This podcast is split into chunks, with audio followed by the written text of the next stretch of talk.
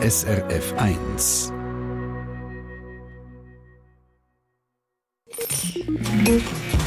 SRF 1 Ratgeber Konsum. Ja, eine junge Frau wird im Zug belästigt, ein älterer Herr wird auf der Straße von ein paar Halbstarken abhöbelt oder aus der Nachbarwohnung hört man Streit und es ruft jemand um Hilfe. Wenn wir so etwas mitbekommen, ist klar, da dürfen wir nicht wegschauen, wir müssen handeln, Zivilcourage zeigen. Nur, wie macht man das eigentlich richtig? Wie zeige ich Zivilcourage, ohne dass es für mich auch gefährlich wird? Unsere Rohkörperexpertin Maria Kressbach hat sich da schlau gemacht. Maria, was wir sicher alle schon beobachtet haben, verbale Angriffe, Bärle, die streiten oder jemand wird blöd angezündet. Wie reagiert man da als Außenstehende? Also gerade bei Streit rät die Polizei, dass man eben angeht und das Gespräch sucht. Also zum Beispiel fragt, hey, was ist passiert oder was ist los? Und dann heißt eben zulassen und bestimmt, aber höflich bleiben und sicher nicht drohen, nicht beleidigen und auch nicht anlangen. Und das lange häufig schon, dass die Streithälse dann können und die Situation klärt sich. Falls jetzt einer von diesen zwei eindeutig schwächer ist, dann lässt man sich gescheiter nicht auf Diskussionen ein, sondern dann probiert man die schwächere Person vom Zeug wegzunehmen, indem ich ihr zum Beispiel sage, sie soll doch bitte in meine Nähe kommen. Grundsätzlich braucht das aber schon noch Mut, wenn man das macht. Ja, auf jeden Fall. Also sowieso, wenn man allein ist. Und darum sollte man, wenn möglich, immer noch andere Leute rundherum mit ins Boot nehmen. Und das funktioniert am besten, wenn man es direkt anspricht. Also zum Beispiel sagt sie dort mit der roten Jacke, kommen Sie doch bitte mit, da braucht jemand unsere Hilfe. Oder man kann fragen, Sie finden Sie nicht an, wir müssten da helfen, was machen wir?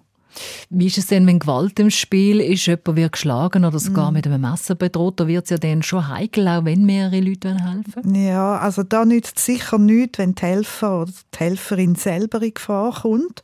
Und weil ja die wenigsten von uns den schwarzen Gürtel oder Superkräfte haben, bleibt in so einem Fall eigentlich nur eins, sofort Polizei alarmieren, also sprich Nummer 117 wählen. Jetzt geht es ja aber, äh, geht's ja aber eine Weile, bis die dann auch kommt, Polizei. Was mache ich da in der Zwischenzeit? Dann heisst es so gut wie möglich einfach am Opfer beistehen. Also nur schon Augenkontakt tut sicher gut und vielleicht auch mal rufen, dass die Polizei unterwegs ist. Oder wenn man das Gefühl hat, es eskaliert jetzt dann, dann nimmt man am besten den Plan B führen und macht etwas, was der Täter eben überhaupt nicht gern hat. Die Polizei redet da von den drei L und so Licht, Lärm und Leute. Also da kann man jetzt zum Beispiel laut umrufen oder beim Block in der Nähe alle Türglocken drücken, äh, einfach aufs Geschehen aufmerksam machen. Oder eben, wenn in der Nachbarwohnung Schläge und Schreie zu hören sind, dann würde ich läuten an der Türglocke und laut rufen. Und dann, was am Schluss auch immer noch wichtig ist, die Situation gut beobachten. Gut beobachten, meinst du das denn auch nachher für die Aussage bei der Polizei, wenn wir das machen Ja, richtig. Also man muss schauen, man muss nachher können sagen, wie sieht der Täter oder die Täterin aus, was ist genau passiert, wer hat was gesagt und was gemacht und so weiter. Das hilft unter Umständen eben sehr, um einen Fall aufzuklären.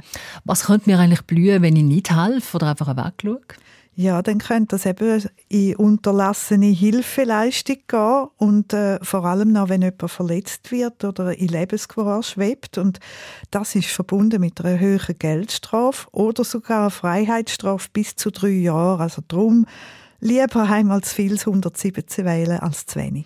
Und da ist einem, glaube ich, Maria, die Polizei auch nicht böse, wenn man das halt auch mal vergebens machen mhm. Danke für den Einblick in die Zivilcourage. Wenn Sie noch mehr wollen wissen, auf srf1.ch unter der Sendung Rotgeber haben wir Ihnen auch ausführliche Broschüren an von der Schweizerischen Kriminalprävention und auch noch Links zu verschiedenen Anlaufstellen für Opfer.